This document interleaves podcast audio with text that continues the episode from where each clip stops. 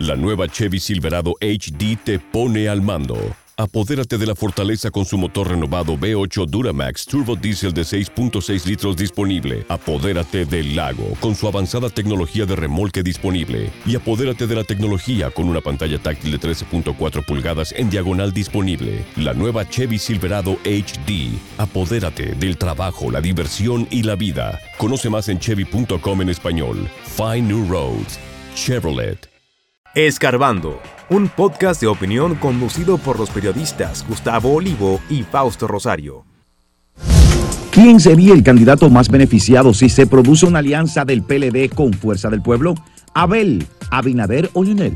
Ante derechización del PLD, Fuerza del Pueblo y PRM, progresistas dominicanos tienen un escenario favorable para elecciones 2024. El 21% de las mujeres en República Dominicana sufre violencia económica. Aprueban proyecto de ley que crea casa de acogida diurnas y nocturnas para envejecientes.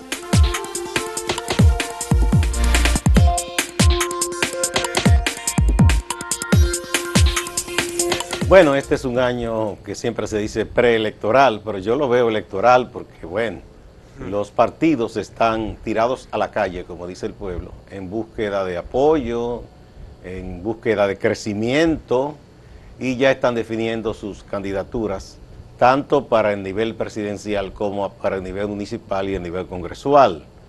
Eh, hay muchísimos análisis, especulaciones, escenarios que se están proyectando.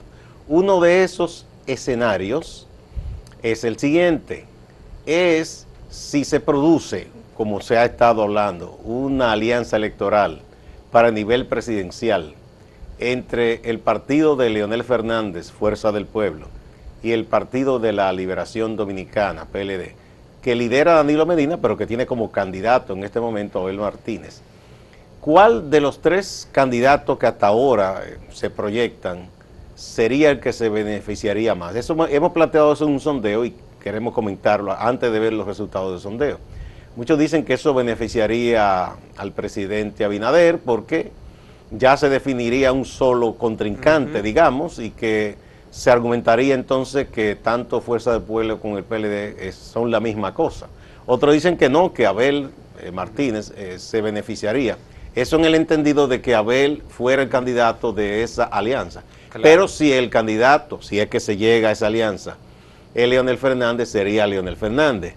Ahí andan eh, los mentideros políticos hablando de esa posibilidad, de qué tanto es posible que puedan llegar a un acuerdo después de esa ruptura muy dolorosa que fue en el 2015, perdón, en, en el 2019 eh, si es posible que se puedan reconciliar. Bueno, para mí ese escenario es pesimista para todo el mundo realmente. pesimista, tú lo ves, ¿por qué? Sí, porque no le va a favorecer a nadie realmente. O sea, en, e, hasta este momento yo vislumbro muy lejos un escenario de segunda vuelta. ¿Tú piensas que no es tan fácil que se pongan de acuerdo? No, no, no. ¿Por qué, Jesús? Mira, vamos porque realmente de unirse, aunque se unan y le puede, lo único que van a hacer es acumular la cantidad de votos que tienen hasta el momento o que van a tener hasta la fecha de las elecciones, pero eso no generaría un cambio real en las elecciones. O sea, realmente unidos sí pueden obtener más votos porque van a tener la, eh, militancia de estos dos partidos que están creciendo. ¿Tú no crees que si,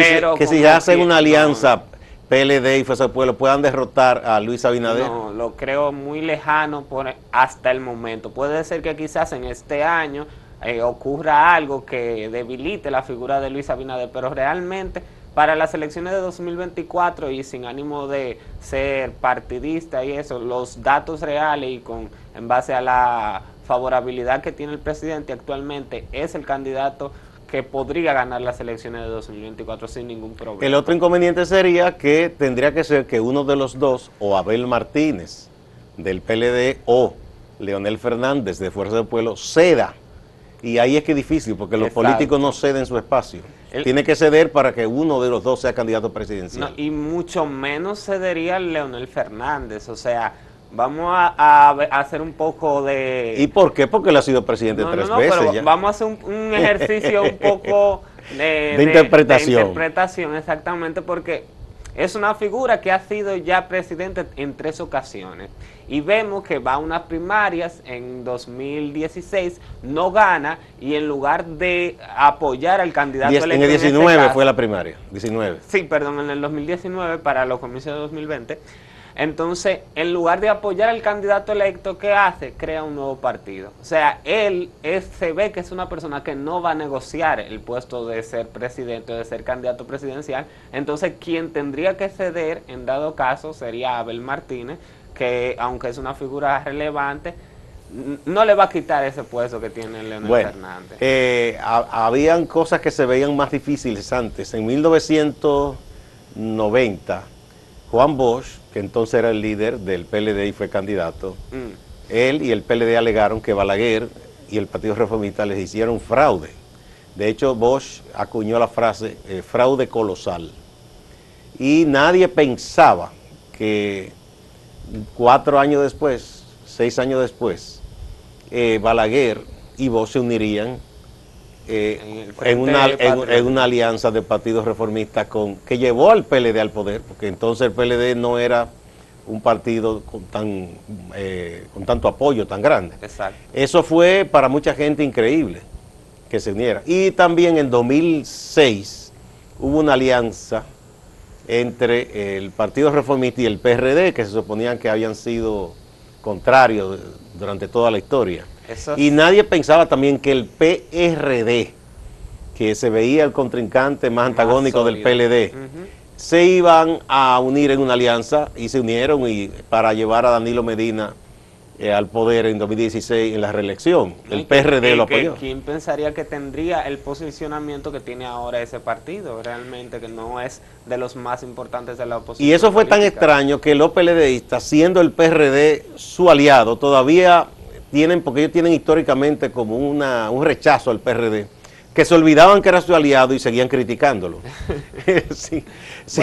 Bueno, eso sí es cierto, en política pasa de todo, como dije, este es un año preelectoral, o sea, nos queda mucho por ver, pero realmente los escenarios que tenemos hasta el momento son un poco marcados, o sea, se, se tendrían que dar situaciones bastante complejas, Inesperadas. inesperadas, Jesús, por otro lado, ese eh, los partidos principales del sistema eh, electoral nuestro, que son el PRM, que está en el poder, el PLD, que pasó 20 años en el poder, 16 de ellos de manera consecutiva, y el otro partido, el, el, el Fuerza del Pueblo, recién creado, pero que ya eh, su líder ha sido presidente en tres ocasiones. Ah, esos partidos se han ido muy a la derecha eh, en su, su planteamiento ideológico y uno lo ve, por ejemplo, por la posición que tienen frente a la, a la lucha por los derechos de las mujeres, eh, a la inclusión de la juventud, no de nombre o poner uno u otro diputado, sino cuando se reclaman derechos, eh, asumen la posición más conservadora. Eh, en cuanto a los derechos de la comunidad LGTB, por ejemplo, eh, código penal con las tres causales, todas esas cosas, asumen la posición de extrema derecha, más conservadora. Entonces, hay un segmento de la sociedad que es o de izquierda o es progresista, que sí apoya esos derechos. Mucha gente piensa que está dado el escenario entonces, y a propósito de eso conversamos con la profesora María Teresa Cabrera, que está dado el escenario para que las fuerzas eh, liberales, progresistas y de izquierda se unan y puedan marcar la diferencia. ¿Tú piensas que eso es posible para estas elecciones? No, yo a veces me pregunto si en este país hay izquierda realmente. ¿Y por qué tú eres tan crítico con la izquierda? Porque es que realmente todos los políticos hacen lo mismo. O sea, en, en campaña todos son de izquierda y todos son de derecha. Y todos te dicen que van a hacer algo y todos te prometen y todos son progresistas y todos son liberales y todos son conservadores. Pero cuando llega al mando, ahí es que entonces vemos... Olvidan sus ideologías. Olvidan sus Pero los, ideologías derechi- realmente. los derechistas no las olvidan, no, los de derecha son de derecha siempre. Por- y tú sabes qué pasa con eso, que aquí vivimos en un país donde no se pueden tocar algunos temas. O sea, tú tienes un Ministerio de Educación que en 2018 o- o 2019 más o menos hace una ordenanza para incluir o para fomentar, para crear, mejor dicho, eh, un marco referencial y de investigación para incluir, o sea, que ni siquiera se estaba hablando, era a empezar a idearse eso, pero para incluir el tema de la de eh, educación de género, con perspectiva de género. Porque, eh, pensando en el respeto que hay que sembrar desde la niñez por, por todos y todas. Que era una ordenanza que solamente decía, para el, eh, para el que no la leyó, que el Ministerio de Educación iba a empezar a investigar y a hacer un marco estructural para que la educación tenga enfoque de género. ¿Qué pasó aquí? Ya eso era que le iban a enseñar a los niños a hacer pájaro en la escuela o cualquier otra cosa. Se inventaron de todo. Desde que salió una marchita, la orden departamental se eliminó. Entonces, ¿qué pasa con qué quiero decir con esto? Que vivimos en un país donde a veces la gente ve las injusticias que suceden y ve la falta de derechos y qué hace desde que alguien le dice que eso no va así porque eso no es moral, se retractan de sus ideas. Moral entre comillas. Exacto. Entonces, por eso yo me pregunto a veces dónde es que está la izquierda o qué partidos son de izquierda, porque parece ser que en campaña todos son progresistas hasta que llegan al poder. Hay, que decir que la gente progresista sí apoyó esa ordenanza. Eh, claro que sí. Pero la derecha tiene más poder. Bueno, vamos a ver qué mm. pasa. Vamos a una pausa y vamos a poner el sondeíto que hemos puesto para ustedes hoy y es precisamente de lo que hablamos. ¿Quién sería el más beneficiado con una alianza entre PLD y Fuerza del Pueblo? ¿Sería Abel Martínez? ¿Sería más beneficiado el presidente Luis Abinader? ¿Sería más beneficiado Leonel Fernández? ¿O ninguno u otro? Vamos a ver qué ustedes opinan.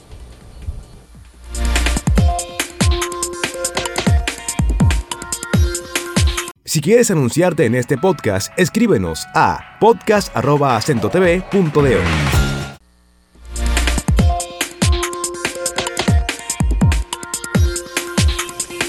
El 21% de las mujeres en República Dominicana sufre de violencia económica. La violencia de género es un mal que azota todos los países de Latinoamérica y obviamente nuestro país no es la excepción.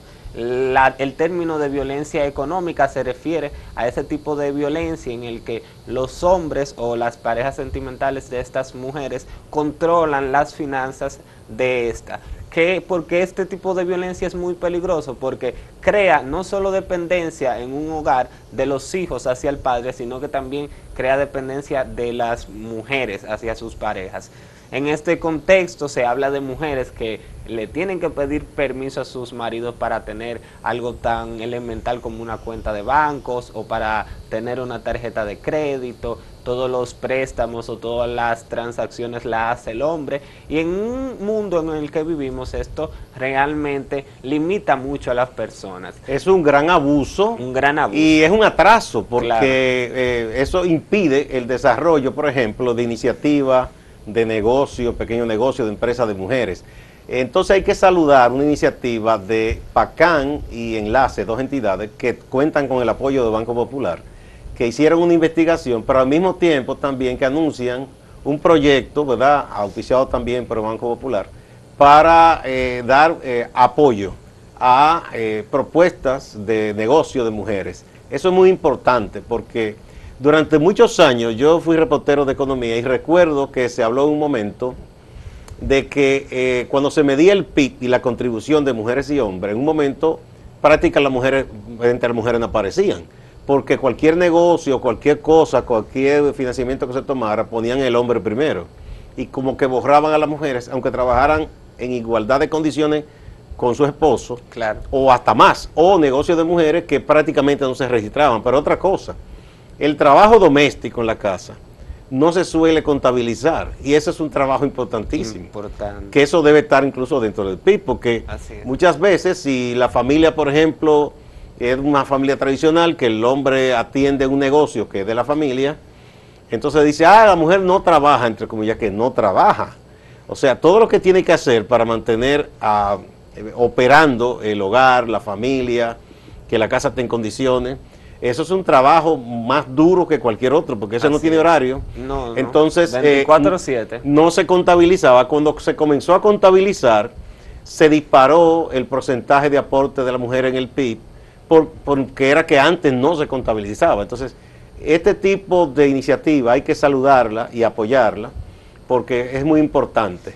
y, y visibilizar eso de la violencia económica, Claro. porque es uno de, de las armas que usan hombres controladores y violentos, que muchas veces la mujer aguanta muchísimas cosas porque si se separa, el hombre dice, pues no te doy dinero para Exacto. los niños. Y como la mujer no, no está incluida en, en el mercado laboral fuera de la casa, entonces sufren muchísimo. De manera que esto es un gran proyecto que hay que apoyar. Sí, Emprende Mujeres, ¿cómo se llama esta iniciativa? Y que no solamente le va a, a brindar facilidades de financiamiento o de préstamos a las mujeres, sino que también le va a dar un proceso de asesoramiento y desarrollo para que puedan idear estas, estos modelos de negocio que quizás esas mujeres han querido hacer por mucho tiempo, pero por la situación y el contexto en el que eh, estamos, no lo han podido hacer y todas las limitantes que a veces pueden tener. Así que es una iniciativa bastante buena y que va a Mira, favorecer mira una cosa, eh, hay un capítulo eh, en las empresas de hace un tiempo esta parte que se llama responsabilidad social, ¿verdad? Sí, Eh, y eso es muy importante, ¿no? Se piensa muchas veces que se hace para cumplir y un poco ayudar a la imagen de cualquier corporación. Sin embargo, eso es negocio. Y es negocio bueno, porque hacer que las mujeres eh, puedan desarrollar empresas, eso hace que ellas puedan ahorrar y eso beneficia, por ejemplo, en este caso al mismo banco, pero igual cualquier otro banco. Y a la Eh, economía, a la economía, general, eso crea empleo, eso dinamiza, es muy importante. Y además de que es muy bueno para la formación de la familia, de que vean de que la mujer tanto como, lo- como el hombre puede hacer cosas y que requiere por justicia que se le apoye en igualdad de condiciones con los hombres. Así es. Hay otra noticia importante. Sabemos mucho que el tema de la vejez en República Dominicana muchas veces pasa desapercibido o a veces es olvidado. Y ayer a propósito de esto, el Congreso Nacional, específicamente la Cámara de Diputados, aprobó en primera lectura una, un proyecto de ley que ordena la creación de casas de acogidas diurnas y nocturnas. En el proyecto lo que se establece es, o mejor dicho, se ordena que el Poder Ejecutivo inicie la construcción de estos centros para personas envejecientes, adultos mayores que están en situación de calle o que están en situaciones de riesgo en sus hogares, para que vayan a estos lugares para acogerse, para vivir, para darles esas atenciones que quizás no pueden recibir en sus hogares o en las situaciones que están. Nosotros vivimos en un país donde en las calles constantemente vemos a personas mayores que exhiben incluso enfermedades que deberían de ser tratadas, que no pueden, no tienen acceso a muchos sistemas de salud y no tienen muchos ingresos. Entonces, este tipo de iniciativas busca impactar a este segmento de la población que a veces se ve marginado por este tipo de situaciones. Y qué bueno porque esa iniciativa tiene un valor grandísimo. Hay personas envejecientes que no es que no tengan un techo o no tengan una familia, pero se sabe que como la familia se va incorporando a el mercado laboral, eh, los hijos se independizan, se casan, eh, ya viven solos o porque han quedado viudos o viudas, o quizás están los dos viejitos solos ahí, y eh, pueden tener eh, episodios de depresión, de sentirse mal. Entonces, con esta casa, que puedan ir de día de y socializar, o de noche, en otro caso también. Quizás si quieren esa noche eh, pernoctar ahí, permanecer ahí, eh, para que no se sientan tan solos. Es como un acompañamiento, ¿verdad? Sí. Y eso ayuda a la salud emocional de las personas ya de la, de la tercera edad, ya eh, entrando ¿verdad? en la etapa final de la vida, cuando se requiere de mayor acompañamiento, porque ya no se tienen las mismas energías, eh, no siempre se cuentan con los recursos, porque aquí sabemos que no tenemos el mejor sistema de pensión y seguridad social, se está es un empezando a hacer. un problema bastante Y muchas veces si la familia no ha acumulado un gran patrimonio, eh, entonces eh, se pasan unos años difíciles ya, cuando ya se, se camina hacia el final de la vida. Así de manera es. que esta es una buena iniciativa que hay que también apoyar. Ojalá que se cuenten con los recursos y que eh, se le dé el seguimiento debido. Exactamente, ahora se tendría que hacer otra lectura de esta pieza en la misma Cámara de Diputados para que se apruebe y se pase al Senado. En la Cámara de Diputados ayer también se aprobó otra iniciativa que es importante, que no la puedo dejar de mencionar antes de irnos a la pausa, que es la aprobación o la ordenación al Ministerio de la Vivienda para la construcción de una serie de viviendas en Higüey y la Altagracia. Esto se debe a una propuesta que sometió una diputada de esta demarcación por la cantidad de personas que viven en orillas de ríos o en lugares que son propensos a, zonas de desastres cuando vienen estos fenómenos atmosféricos. Así que esta también es una gran iniciativa que espero que siga teniendo apoyo de todos los legisladores. Ahora nos vamos a ir a la pausa, pero antes vamos a recordar la pregunta del día de hoy para que ustedes nos cuenten en sus comentarios quién sería el más beneficiado con una alianza del PLD y Fuerza del Pueblo. Abel Martínez, Abinader, Luis Abinader, Leonel Fernández o ninguno u otro. Díganos en breve. Vamos a ver.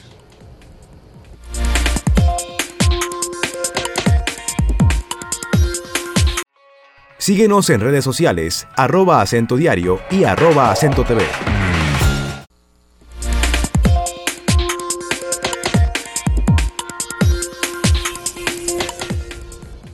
Bueno, vamos a ver cómo ha respondido la gente al sondeíto de este día, Jesús. Así es. Mira, aquí en el portal, la mayoría piensa, 43.94, que Leonel Fernández sería el candidato más beneficiado si se produce una alianza entre el PLD y Fuerza del Pueblo. En, en segundo lugar, piensan que Abinader, con 31.82%. Y en eh, cuarto lugar, 13.64, ninguno otro. Y en, no, en tercer lugar, en cuarto lugar, Abel con 10.61%. Exactamente. Vamos a ver ahora en Twitter cómo están las votaciones. El 41% dice que Leonel Fernández sería el más beneficiado. Luego estaría Abinader en un 32.5%. Luego tenemos a Abel Martínez con un 19.5% y ninguno u otro con un 7%. Vamos a ver en YouTube. Aquí también, o sea que Leonel en los tres escenarios he visto como el, que el gran beneficiario de esa alianza. Leonel 44%, eh, Abinader 33%, Abel 15% en tercer lugar y cuarto lugar con 8% ninguno u otro. Y tú sabes que me parece interesante que a pesar de que la pregunta plantea una alianza entre el PLD y Fuerza del Pueblo, el último que parece ser beneficiado en las encuestas, según la gente, sigue siendo Abel Martínez que es el candidato bueno, En este escenario, porque. Claro, no, obviamente. Vamos a ver este comentario en YouTube que nos hace a Maurice Mendoza Fría. Saludo para todo el equipo de Acento. En una alianza del PLD y Fuerza del Pueblo, el más beneficiado sería Leonel, porque el crecimiento de la Fuerza del Pueblo depende del transfugismo de los PLDistas hacia ese partido. Bueno, vamos a ver otro comentario tenemos a Mauri Mendoza. Ah, no, pero es el mismo ese. que acabamos de leer. A Jobse Rodríguez dice, el tema de una posible alianza entre PLD, Fuerza del Pueblo, no parece tan sencillo, ya que estarían en juego una serie de intereses, algunos de ellos con carácter de índole personal. Así es. Vamos a ver si tenemos otro comentario. Ok, Rafael Tolentino nos dice en YouTube, de todos modos los números no le alcanzan si hacen alianza como mínimo entre la fuerza del pendejo y el plepla PLD, se suma un 30% o menos se hay. La gente es muy creativa, caramba. Bueno. él, se parece al comentario que yo dije al principio. Muchas gracias por la participación. Vamos ahora con el compañero Máximo Laureano a la ciudad de Santiago. Gracias compañeros, saludos. Iniciamos con Edenorte y es que la gerencia de la empresa comercializadora de energía de la parte norte del país ha anunciado una interrupción del servicio para la provincia Puerto Plata. Esto por mantenimiento que estaría llevando a cabo la empresa de transmisión eléctrica ET. La interrupción sería de 12 del mediodía a 4 de la tarde, según se ha anunciado. Ahí en pantalla pueden ver los circuitos que estarán fuera, según anunció la gerencia de Edenorte. También pueden ver los sectores que serían afectados por la interrupción. También se ha anunciado una interrupción para la provincia Santiago en el circuito Nava 102, como pueden ver en pantalla. Esto sería de 8 de la mañana a 5 de la tarde también de este jueves. También pueden ver en pantalla las zonas que serían afectadas por esta interrupción en Santiago. Pasamos al orden judicial. La jueza del Departamento de Atención Permanente del Distrito Judicial de Santiago, Kimberly Tati Sosa, envió a prisión preventiva a Wellington Almonte, contra quien se dictó tres meses y deberá cumplirla en el centro penitenciario de Rafael Mujeres. En tanto que a Selenia Guillén Rodríguez se le dictó garantía económica de 300 mil pesos mediante una compañía aseguradora. Ganaderos de la región noroeste del país están llamando la atención de las autoridades ante los efectos que desde ya está dejando la sequía en esta zona. Han empezado a recibir algunas ayudas. Veamos. Sí, esta zona, igual que la demás, está siendo afectada por una fuerte sequía a los ganaderos y es por eso que hemos venido en auxilio de los ganaderos para seguir produciendo la leche, eh, principalmente en la provincia de Dajabón, donde, como les repetía, vamos a entregar 20 mil pacas, con esta completamos 9 mil, y un camión cisterna que va a estar aquí en el municipio de Dajabón.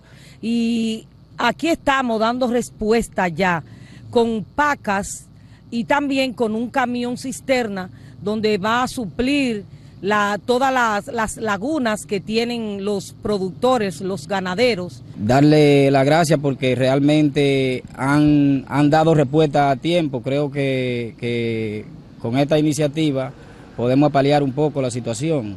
Ayer hablábamos de una encuesta donde Abel Martínez sale puntero en Santiago como aspirante presidencial.